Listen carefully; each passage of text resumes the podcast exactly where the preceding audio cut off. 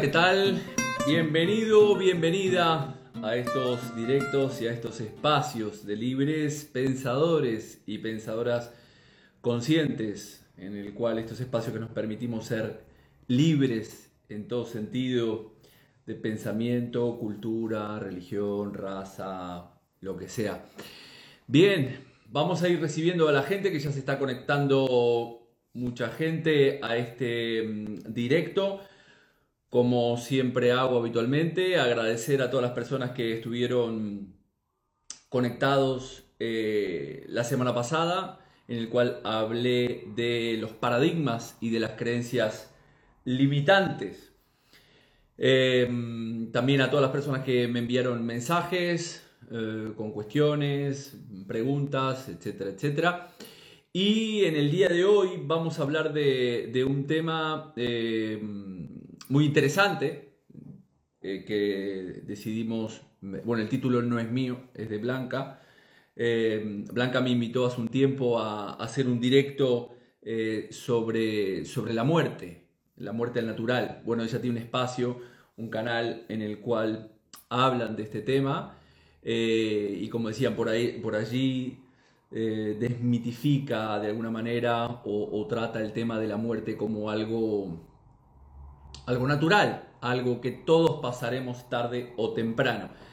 Así que en su día hice un directo en su canal y hoy me parecía interesante de que pudiera estar compartiendo aquí en, mi canal con, todos ustedes eh, sobre este tema tan interesante. Así que voy a dar, a ver si Blanca, he visto que eh, vamos a invitarla. Eh, Blanca, invitar a unirse.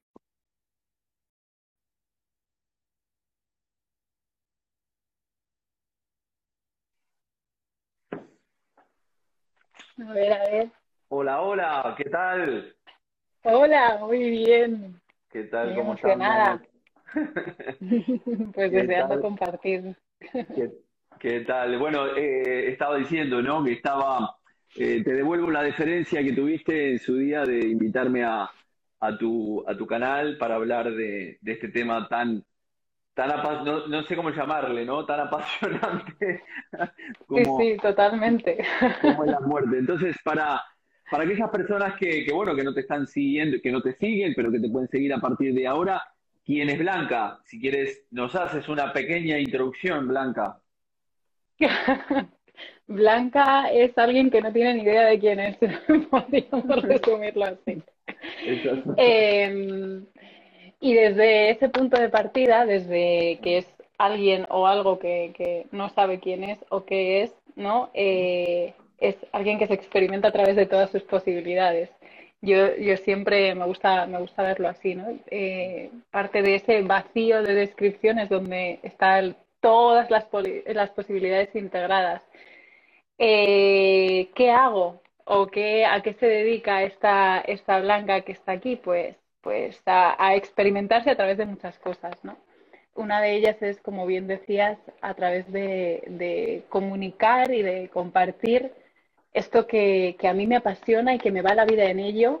Yo creo que a todos nos va la vida en ello porque al final eh, todos morimos, pero eh, es verdad que es un tema que, que, bueno, que yo siento que a mí me resuena de una forma especial y entonces me dedico a ello, a acompañarlo en todos los sentidos en los que puedo, desde personas que están en duelo, personas que se están muriendo porque tienen X tipo de enfermedad o personas que se están enfrentando a su propia muerte en cualquier punto de la vida, porque tú puedes vivir X circunstancias y tener aparentemente una salud humana buena, ¿no?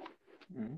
Y que te replantees tu propia muerte, el sentido de tu vida, ¿no? Pues desde ahí también desde ahí también acompañamos cualquier tipo de proceso de transformación personal.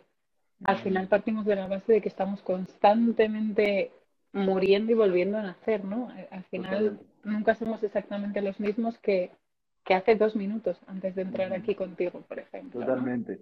¿Y cómo, cómo llegas, este, contanos un poco cómo llegas a, a poder hoy en día, cuál es tu experiencia de vida o cuál es tu experiencia con la muerte para llegar al día de hoy a, esta manifestación, esta versión este, que te acompaña de ti misma, eh, para poder acompañar a otros o a otras a, ese momento, ¿no? A ese momento de duelo o de, una etapa o en la propia, en la propia muerte, ¿no? ¿Cómo, cómo llegas a aquí?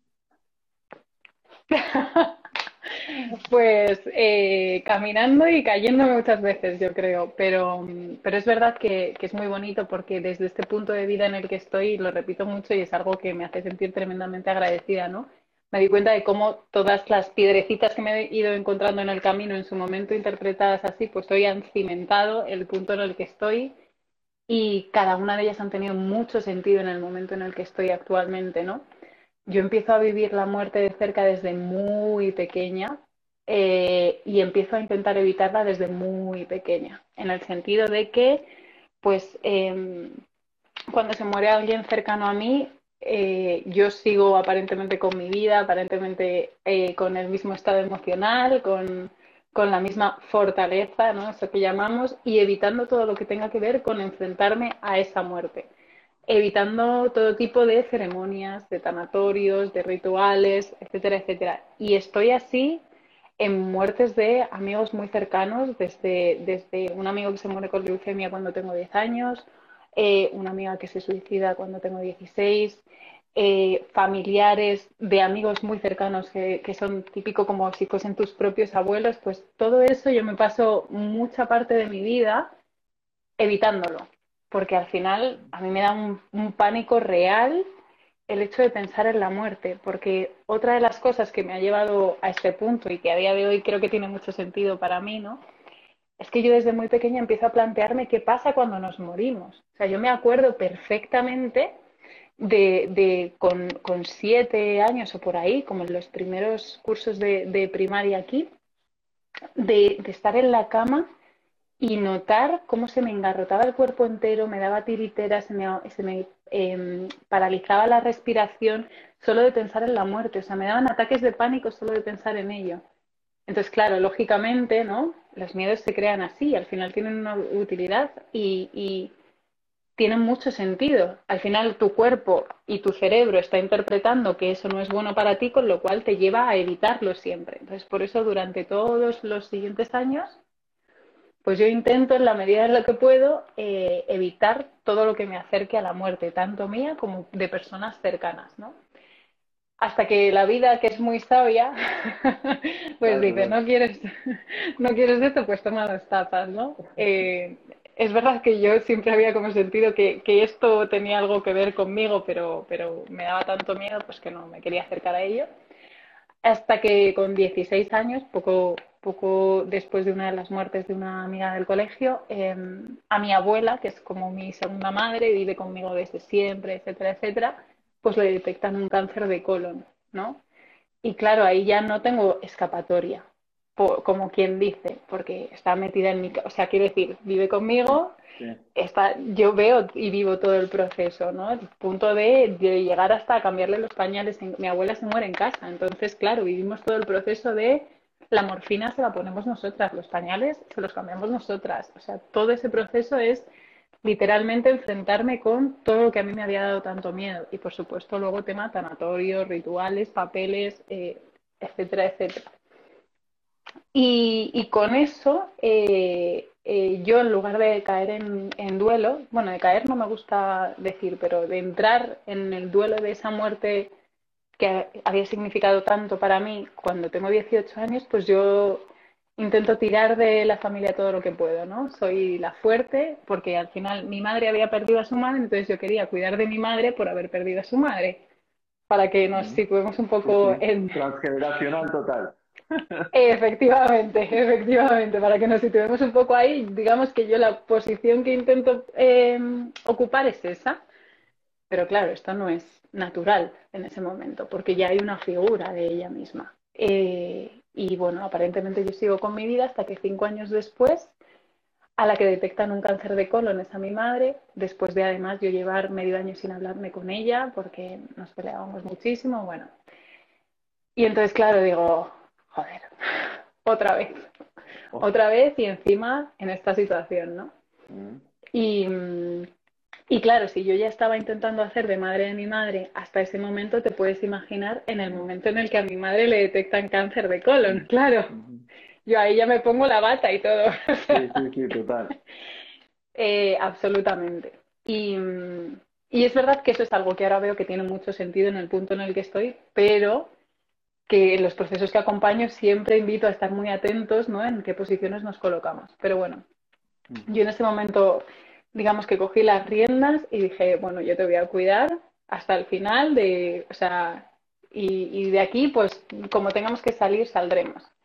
Y entonces después de 10 meses de enfermedad, eh, pues mi madre se muere en casa también, eh, de una forma bastante más intensa que, que mi abuela, porque la enfermedad al ser más joven va más rápido, es más, digamos, Mm, impactante el, cambio físico ¿no? que se produce en, este tipo de enfermedades, sobre todo cuando hay órganos como el hígado o el páncreas implicados, ¿no? que son los que nos hacen, para que nos entendamos, son los que nos hacen tener un color de persona viva, tener eh, pues una determinada forma física en lugar de estar súper inflados. Bueno, son cosas que con el paso del tiempo pues van impactando. ¿no? Em, y entonces, pues el 9 de agosto de 2017 mi madre se muere aquí en casa después de lo mismo, después de haberle cambiado los pañales, después de haberle puesto la morfina, los sedantes, o sea, absolutamente todo, ¿no?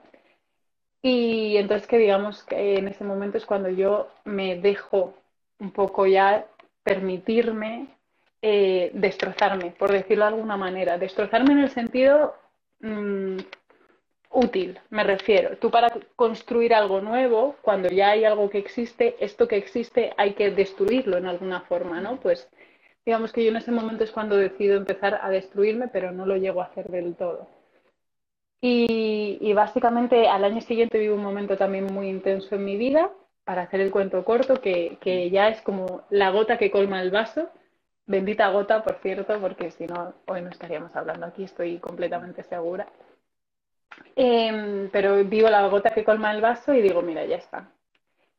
La vida no puede ser esto, la vida no puede ser sufrir y estar así siempre y, no sentirme yo y, tener que ponerme una máscara para, estar delante de todo el mundo y bueno.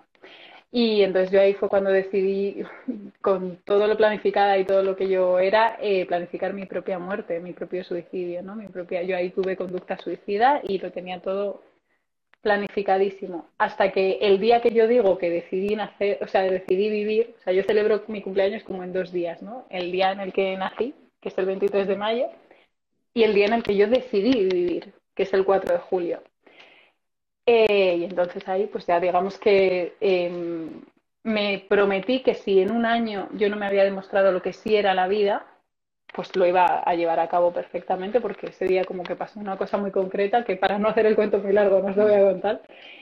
Eh, y entonces a raíz de ahí, pues digamos que empecé por fin a coger la responsabilidad de mi vida, a aprender que pedir ayuda es humano y natural, que tú sabes que para mí la palabra natural conecta mucho de forma especial, ¿no? Que pedir ayuda es humano y natural y que, y que al final son procesos de la vida que, que, es necesario vivir porque tienen su propia utilidad. Entonces ahí ya retomé lo que siempre me había interesado, que era todo esto del comportamiento humano, coaching, neuropsicología, psiconcología, formación en cuidados paliativos, acompañamiento transpersonal en duelo y muerte. Bueno, luego digamos que toda la titulitis ha sido una consecuencia de la experiencia práctica, ¿no? La gente, aquí los programas formativos suelen tener una base teórica y luego una experiencia práctica en empresas, ¿no? Pues, pues yo siento que yo lo hice al revés. Al revés, la práctica la antes. Y toda la práctica, eh, de muchas formas, por supuesto, siento que sigo en práctica, ¿eh? O sea, al final creo que en cada sesión, en cada proceso, en cada taller, en cada compartir, seguimos aprendiendo cosas nuevas y de formas distintas, ¿no? Y ahora la, pregunta es, ¿cómo, es, cómo es que, es decir, cómo, cómo ves hoy en día este, el concepto de la muerte después de haber tenido esas, esas, prácticas anteriores a, a, los estudios? Es decir, ¿cuál es tu percepción hoy en día de, de lo que es la muerte en sí, al haber pasado todas estas experiencias y al haber planeado previamente tu, tu propia muerte este, y para, para finiquitar con, con tu vida. ¿Cómo ves hoy en día?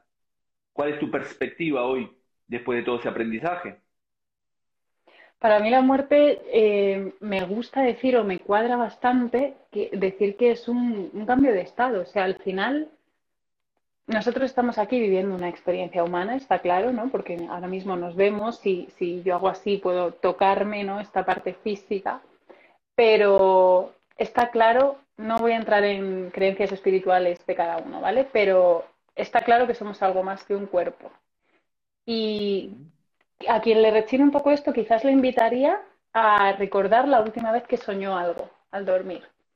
Cuando tú sueñas, estás, digamos, experimentando algo sin tu cuerpo físico, porque tu cuerpo físico está, digamos, en, en stand-by, ¿no? Está en, en, modo apagado fuera de cobertura. Y en ese sueño, al final, tú estás experimentando algo.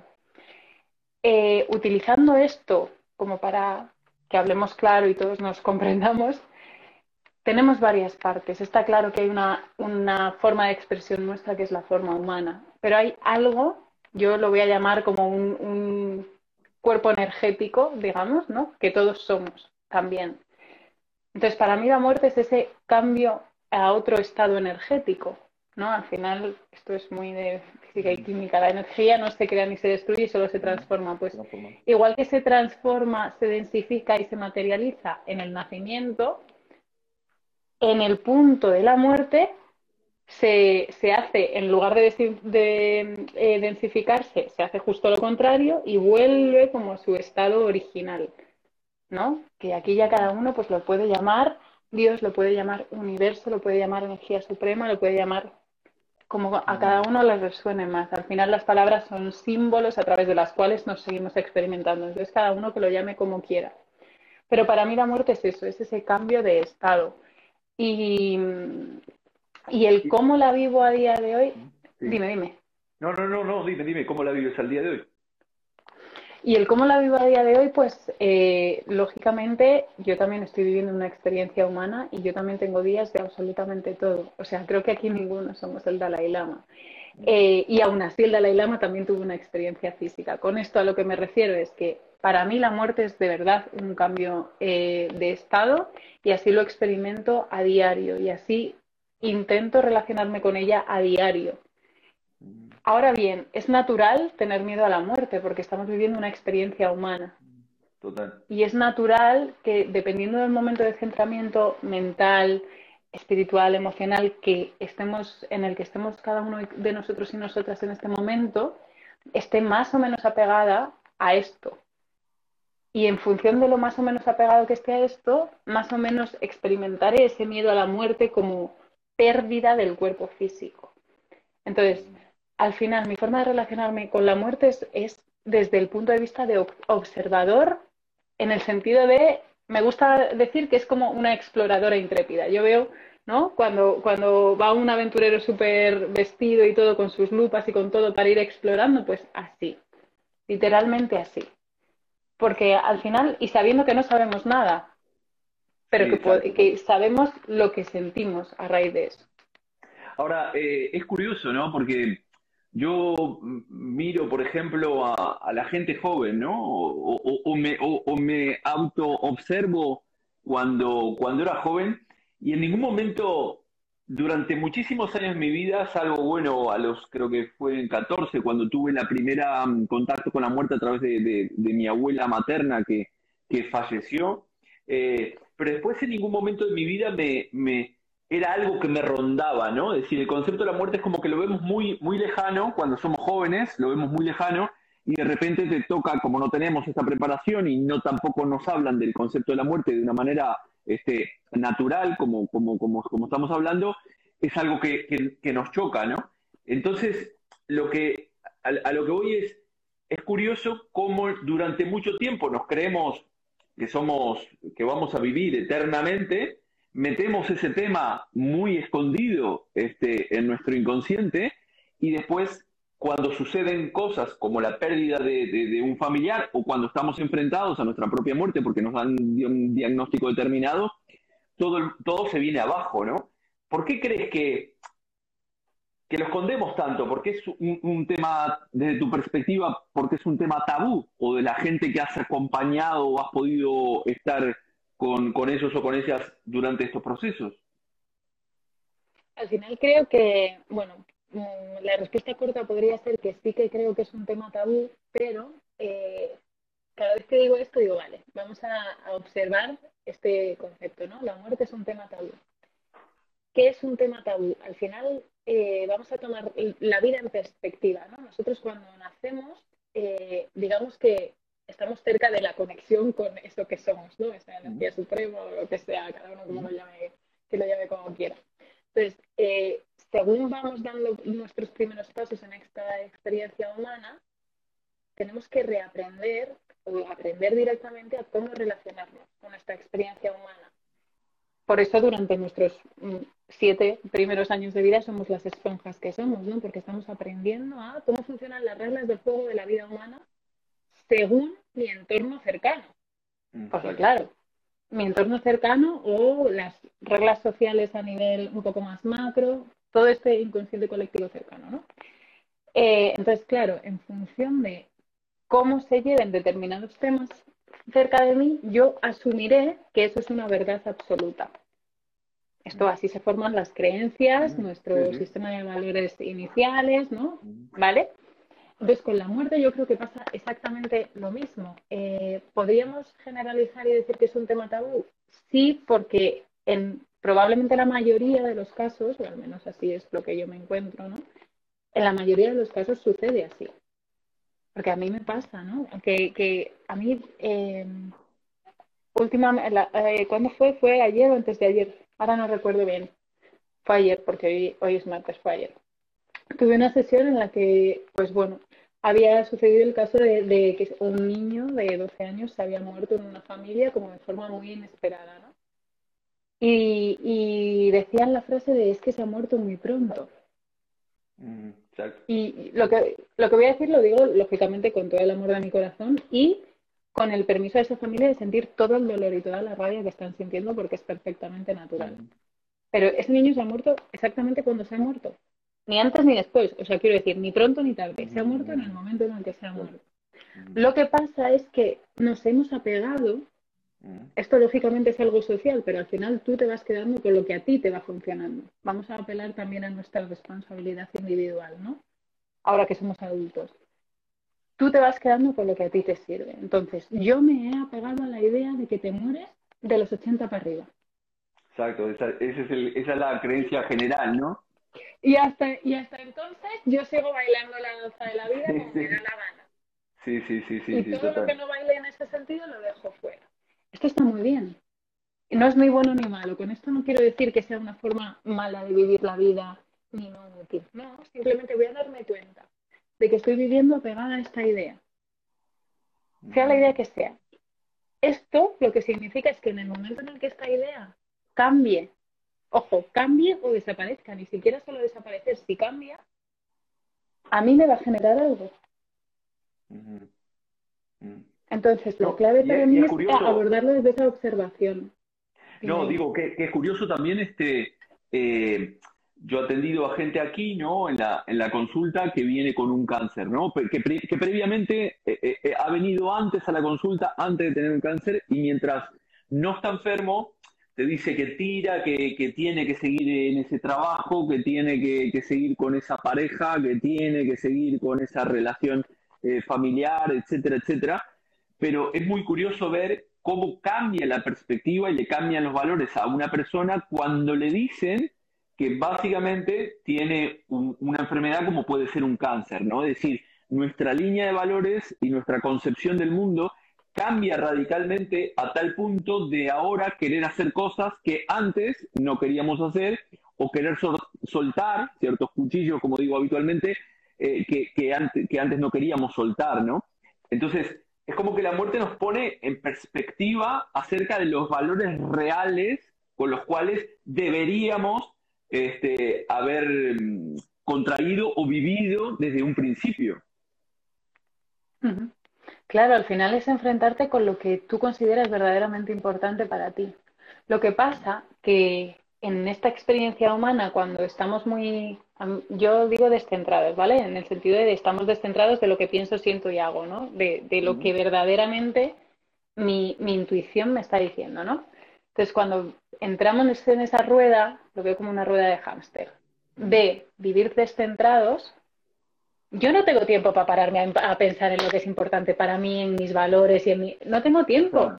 Porque además, como todavía queda, ¿para qué voy a yo entrenarme ahora o enfrentarme en el sentido de ponerme enfrente ahora mismo de ideas que ahora mismo no están en mi día a día?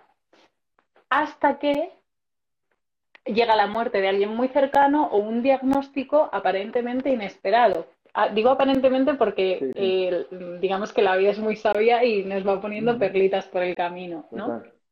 Entonces, claro, eh, y así aprendemos desde pequeños. La historia es, vale, en esos primeros siete años de vida y probablemente algunos más, no tenemos esa capacidad desarrollada, ya hablo de a nivel cerebral humano, esas partes del cerebro no tenemos eh, hasta los 18, incluso 21 años terminadas de formar determinadas partes del cerebro que nos dan ese punto de autoconciencia, eh, incluso autogeneración de propias ideas, concepciones del mundo y asunción de nuestra propia responsabilidad.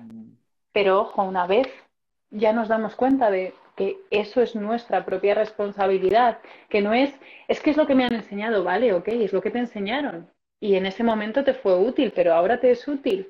¿Qué te genera esto? Si no te da paz, la, la decisión de cambiarla es tuya.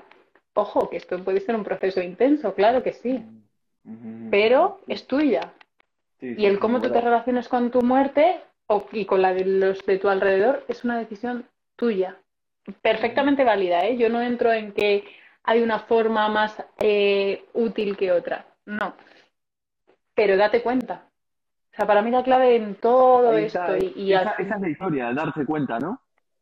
Absolutamente. Porque curiosamente la, la muerte nos hace tomar conciencia de, como decíamos anteriormente, de esos valores, alinear esos valores y tomar conciencia de que la muerte existe y que la muerte está ahí y que la muerte la vamos a pasar todos y, siempre tenemos miedo, ¿no? Yo cuando escucho a la gente este, que dice, eh, no, tengo, no tengo tanto miedo a la muerte, sino cómo voy a morir, ¿no? O sea, o de la manera en la cual dejará este plano eh, dejará ese plano físico, ¿no? Entonces, eh, esa muerte o esa muerte que está cerca, ya sea como bien dijiste, de un familiar que te toca muy, muy cerca, es cuando ahí, mm, yo en mi caso lo hablé contigo en el, en el directo que tuvimos, mm, el fallecimiento de mi padre en el 2015 me hizo cambiar la perspectiva total acerca de, mi vida, ¿no? Y de ver la vida con otros ojos totalmente diferentes y plantearme por primera vez Em, el hecho de, que, bueno, tengo, tengo esa vida finita y, ahora empezar a alinearme con los valores, no esperar a, tomar conciencia una vez que, la vea cerca, sino empezar a tomar conciencia a partir de ahora sabiendo que tengo esa vida finita y eso me permitirá vivir mi día, o me permite a mí, en mi caso, vivir mi día a día a tope a cada momento. Claro, así es sea, al final es que, em, dicho de cierta manera, aparentemente es un, eh, eh, queda como paradójico de acercarte a la muerte. O sea, yo siempre lo digo, que al final acercarte a tu concepción de la muerte, a tu relación con la muerte, para mí, porque es que es algo que he experimentado yo, que no es que es algo que haya leído en un libro, que también lo he leído, pero no es algo que lo he experimentado, acercarte a tu propia muerte y a la muerte, a tu relación con la muerte en general, te acerca a la vida, en el sentido de que pues lo que decíamos, te hace darte cuenta. Es que de verdad, para mí la clave, yo siempre, siempre, siempre que puedo, lo repito todo lo que pueda. La clave es darte cuenta de la relación que tienes con la muerte, de lo que es verdaderamente importante para ti, de, de desde dónde quieres vivir. Ya no tanto, como decimos muchas veces en coaching, no hacia dónde fijar objetivos. Sí, también es importante, pero date cuenta desde dónde. ¿Cuáles son tus reglas del juego? ¿Desde dónde parto? ¿No? ¿Cuál es mi mochila, mi maleta? ¿Qué es lo que quiero llevar ahí? Y entonces ya voy. ¿No? Al final, darnos cuenta de todo eso. De hecho, em, cuando yo cuento partes de la historia que viví, siempre digo que para mí lo más eh, peligroso de, de todo lo que yo viví entre el duelo de mi abuela y el de mi madre fue que yo no me di cuenta de que estaba en duelo. Yo seguí con mi vida como, pues, como quien pierde un anillo. Vaya, o sea, que le da igual, ¿no?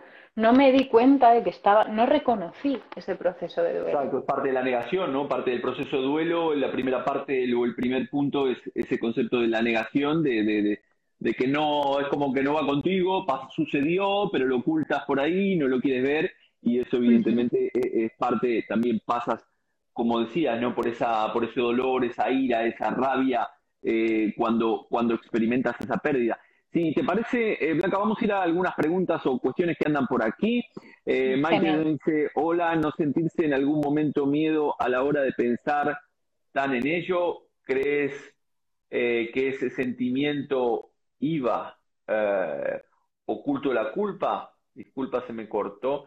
Si crees que en el sentimiento de a la hora de pensar, en el momento de la muerte, puede haber algo de culpa, o entiendo que es la pregunta de esta manera. Claro, claro que sí, claro que sí. Yo eso, eh, y ya no solo en el momento de la muerte, yo al final siempre lo llevo a mi, a la historia personal que viví porque, porque es que es la que me sé, ¿vale? Para que, nos entendamos. Pero sí, sí, lógicamente yo reconocí muchísimo la culpa y entrar en esa culpa, yo me acuerdo que fue, eh, yo pensaba que me moría dentro de esa emoción. O sea, yo decía, me va a dar algo solo de entrar aquí dentro, porque no podía soportarlo, ¿no? De la culpa de pensar que, claro, cuando eh, empiezas a conocer el proceso de formación de enfermedades, de somatización, eh, esto yo a ti no te tengo que contar nada, pero ¿no? cuando empiezas a, a, tener información sobre eso, claro, yo en ese momento ya empecé y cuando te detectaron el cáncer de colon a mi madre, yo dije, ya está. Tengo aquí la autora, ¿sabes? De, de ese cáncer, ¿no? Yo lo primero que yo pensé, y, me acuerdo que eso me pesó durante muchísimo tiempo, y por supuesto cuando se murió, pues no te quiero ni contar. Claro, tú imagínate. Eh, pero al final, entrando en esas emociones, eh, por eso digo siempre también lo de entrar en el miedo a la muerte y ver qué es lo que verdaderamente hay, ¿no? No ir al otro lado del miedo, no, ir dentro. ¿Que duele? Pues que duela. leche. Que, ahí es donde voy a descubrirme y descubrir lo que hay. ¿no? Entonces, lógicamente, yo en esa culpa, al entrar en esa culpa, fue cuando yo me di cuenta de, pues, de cosas que eran importantes para mí y que yo no había dicho, hecho, demostrado o incluso valorado en mí misma, por ejemplo, ¿no? De cosas que ahora eran importantes para mí, como quería aplicarlas desde ese momento y cosas que por supuesto ya no me eran útiles y quería soltar. Pero la mm. culpa al final va, es, lo que quiero transmitir con esto es que es natural, que está dentro, o sea, está dentro del proceso de apego. Cuando yo me apego a una idea, a una persona, a una, es que ni siquiera tiene que ser una pérdida de una persona, a un coche. Cuando yo me apego a eso y de repente al día siguiente lo dejo siniestro total, voy a sentir culpa porque creo que mm, he roto esa idea que yo tenía sobre eso. Y eso me va a generar una culpa, vale, pues voy a entrar en esa culpa. ¿Qué es lo que mm. verdaderamente me está diciendo esta culpa? Porque al final, em, como sabemos, las emociones tienen una utilidad, absolutamente todas. Todas. Entonces, ya que aparecen, pues voy a sentirlas. Voy a sentir lo que estoy sintiendo en el momento en el que lo estoy sintiendo. Y a ver qué pasa. Pero es verdad que hay algunas que son más intensas. Dime, dime, la, perdón. La, culpa, la culpa es curioso cómo aparece, ¿no? Este, yo también en su día, con el fallecimiento de mi padre, sentí culpa de, dedicándome a lo que me dedico, a ayudar a gente o, personas con, diferentes enfermedades, ¿no? De, de, poder ayudarlas a sanar. El tema de sentir esa culpa de no poder ayudar a un ser querido, ¿no? y es cuando te das cuenta que al final cada persona tiene el trabajar esa culpa te das cuenta o tomas conciencia de que cada persona al final tiene su camino. Y hay un, comentario acá que dice, Susana, dice, a veces tememos más la muerte de nuestros seres queridos que nuestra propia muerte. Y, esto es verdad, ¿no? Aquí eh, yo te conté la experiencia que en un momento cuando estaba con, el tema de mi padre, que tenía el cáncer de páncreas, que, le, que, que bueno, según sus creencias, yo dije, tiene mi padre tiene estas creencias un poco por hacer y, sabemos que el cáncer de páncreas es el, cáncer más agresivo este, que, hay. Em, y entonces en ese momento yo le, le pedía a, mi padre este, que hiciera un montón de cosas y, él no las hacía o no seguía mis consejos. Y en un momento recuerdo que, este, que le dije que eh, al final le digo, joder, al final lo hago por ti, para que te mejores, pero fue en ese momento que me di cuenta de que en realidad no lo hacía tanto por él, sino por mí, porque como he explicado en más de una oportunidad, este niño interior iba a quedar huérfano de ese padre y muchas veces hacemos esa pérdida de, ese ser querido, al final lo sufrimos muchas veces nosotros y, y, lo que queremos es que esa persona no se vaya y al final decimos lo hago por ti, pero en realidad en el fondo hay algo de nuestro propio sentimiento o de esa culpa que podemos sentir de no haber hecho un montón de cosas en el, en el pasado. Por eso es curioso lo que, lo que comentabas, porque la culpa es algo que suele estar, eh, o al menos en las personas que, rodean a la, a la persona que fallece, ¿no? Pero ¿por qué? O sea, es muy interesante. Es que, bueno, a mí ya sabes que me apasiona esto, pero esto encima me, parece interesantísimo, ¿no? Porque al final este punto de la culpa, ¿qué es lo que hace la culpa? La culpa lo que hace es precisamente enfrentarnos con nuestra verdadera responsabilidad, entendiendo responsabilidad como habilidad de responder. Entonces, la culpa eh, me trae, o al menos en mi experiencia, lo que yo he visto con, mi propia culpa, eh, experimentándola, es decir, vale, esto pasó y esto es el come-come que yo tengo en la cabeza, ¿no? Este come-come me está enseñando cosas que yo pude haber hecho y no hice y cosas que podría, o sea, que podría hacer y no sé si voy a hacer. Entonces, me enfrento directamente con mi responsabilidad, con mi habilidad de responder, con mi capacidad de decisión, de coger las riendas. La culpa aparece cuando muchas veces, esto es una generalización, hay que ver los casos, ¿eh? pero en muchas ocasiones aparece cuando precisamente no hemos asumido nuestra propia responsabilidad. Mm. El cáncer de colon de mi madre no era mi responsabilidad. mi responsabilidad era el cómo yo experimentaba ese cáncer de colon. Pero eso no era mi responsabilidad. Exacto, nos hacemos responsables de cosas de los otros, ¿no? Claro, eso es. Y entonces la culpa, para mí, una, una de las utilidades de verdad más bonitas que tiene es esa. Es traernos lo que verdaderamente sí depende de mí. Lo que verdaderamente sí está en mi mano. A través de mostrarme cosas que me gustaría haber hecho de otra manera. Y entonces ahí directamente lo que, iba a decir lo que tenemos que hacer. No, lo que tenemos que hacer no. Pero lo que es verdad que a mí me ha ayudado más a liderar es asumir y abrazar eso y decir, vale, no lo hiciste en ese momento porque para ti estabas centrada en esto, en esto, en esto, abrazar, comprender y soltar. Y ya está. El otro día, el otro día veía en el, en el Facebook, me pareció brutal, una, le estaban haciendo una entrevista a Keanu Reeves, el de, Matrix, y entonces este, decían, le, le pregunta al tipo, ¿no? ¿Qué crees que pasa después de la muerte? Y entonces el tipo responde, dice, lo que sé que pasa es que las personas que, quedan, quedan muy tristes. Es decir, lo, lo, lo, que, porque voy mm, en relación a lo que está diciendo con Campos aquí, ¿no? Y cuando morimos, ¿dónde vamos?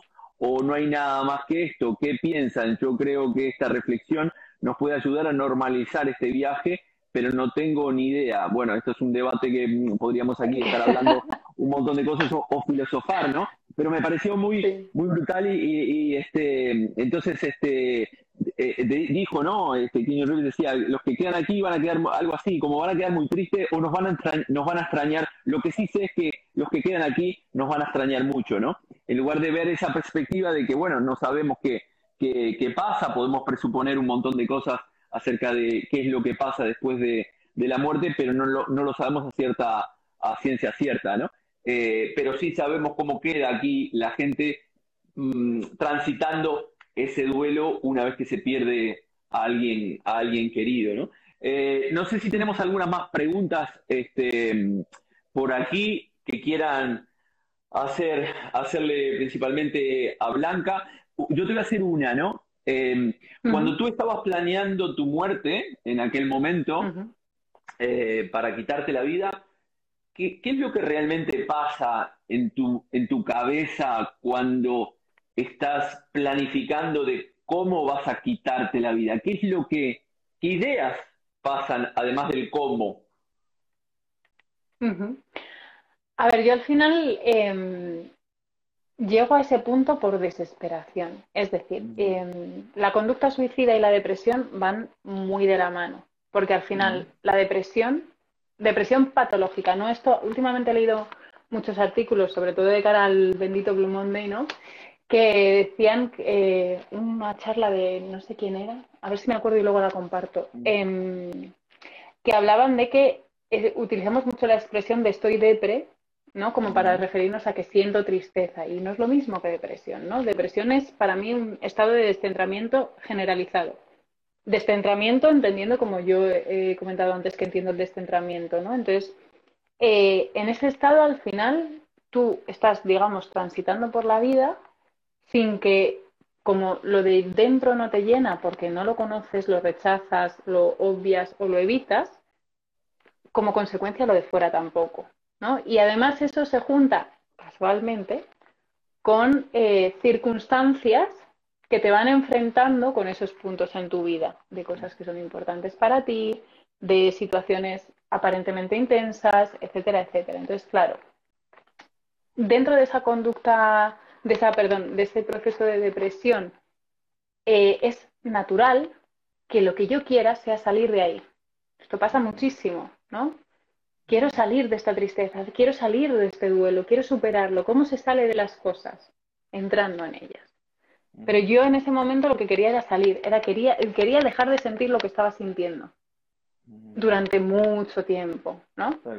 Y al final la única opción que a mí se me ocurría era morir. Pero aquí a mí me gusta como diferenciar, ¿no? Eh, una cosa es querer morir y otra cosa es querer matarse. No es lo mismo, ¿eh?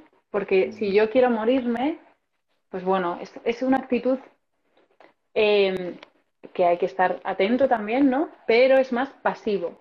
Quiero que pase algo que me mate. Exacto, exacto. Si yo quiero matarme, estoy asumiendo lo poco que me quede de habilidad de responder ante la vida para ponerlo a trabajar por un objetivo. Mm. Entonces yo llego a ese, a ese punto eh, con mucha mezcla de rabia y de, y de mucha tristeza. ¿no? Porque al final lo que hay detrás de esa rabia es mucha tristeza y mucho desconsuelo. Y, entonces ahí pues yo empecé a valorar posibilidades. Mm, Google tiene las respuestas absolutamente para todo. Para todo. Eh, y al final es verdad que yo en algunos momentos de mi vida pues he conocido círculos pues con contactos que a mí me pudieron facilitar determinado tipo de sustancias, ¿no? Y entonces en ese momento yo dije, vale, lo más fácil, ¿Por qué? Porque además, eh, con el caso de la amiga que se suicidó, ella se suicidó saltando de, un quinto piso, de la habitación de sus padres. Y a mí se me grabó a fuego lo que, lo que contaron los de la ambulancia, ¿no? Días más tarde, que era que, mm, que ella, o sea, ella se tiró, se despidió de su madre literalmente y dijo, oh, ya está, no puedo más, adiós mamá, porque le había dejado el novio y estaba en un proceso de depresión muy agudo y se tiró por la ventana y que todo el vecindario la escuchó gritar no cuando estaba cayendo. Y, claro, yo eso lo tenía grabado a fuego y yo sabía que así no era. ¿Por qué? Porque al final volvemos a un punto de nuestra conversación. Estamos viviendo una experiencia humana. Mi cerebro va a buscar siempre mi supervivencia humana. Entonces, claro, es natural que ella gritase no, porque su cerebro, o sea, su cerebro en ese momento estaba poniendo en activación los últimos recursos que tenía para intentar evitar esa parte de muerte humana, ¿no? Total. Entonces yo tenía claro que así no era. Eh, cuchillos y este tipo de cosas tenía claro que no. ¿Por qué? Porque otra cosa no, pero siempre me consideré muy cabezota y, y con mucha fuerza mental en ese sentido a nivel de bloqueo emocional. Entonces yo sabía que si tenía que ser si lo hacía de alguna manera en la que yo tuviese que intervenir de forma muy activa, esa parte de mi cerebro iba a intervenir. Salta, sí, total. ¿Vale? O sea, es que es muy fuerte esto, pero es que es, ahora lo veo y digo, es que es muy interesante. Eh, entonces, claro, ni cuchillos ni cuerdas de... No, no, no. Yo dije pastillas. Porque además es que ya no hay vuelta atrás. Bueno, luego de repente si te pillan, pues hay lavados de estómago y cosas así, ¿no? pero, pero tal, el cómo yo lo pensé y el cuándo yo lo pensé era como imposible, ¿no?